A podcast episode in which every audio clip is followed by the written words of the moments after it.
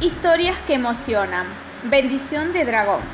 Que las lluvias que te mojen sean suaves y cálidas. Que el viento llegue lleno de perfume de las flores.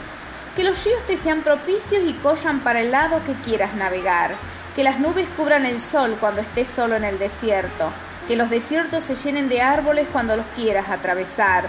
O que encuentres esas plantas mágicas que guardan en su raíz el agua que hace falta que el frío y la nieve lleguen cuando estés en una cueva tibia, que nunca te falte el fuego, que nunca te falte el agua, que nunca te falte el amor. Tal vez el fuego se pueda prender, tal vez el agua pueda caer del cielo. Si te falta el amor, no hay ni fuego que alcancen para seguir viviendo. Extraído de Dragón de Gustavo Soldán.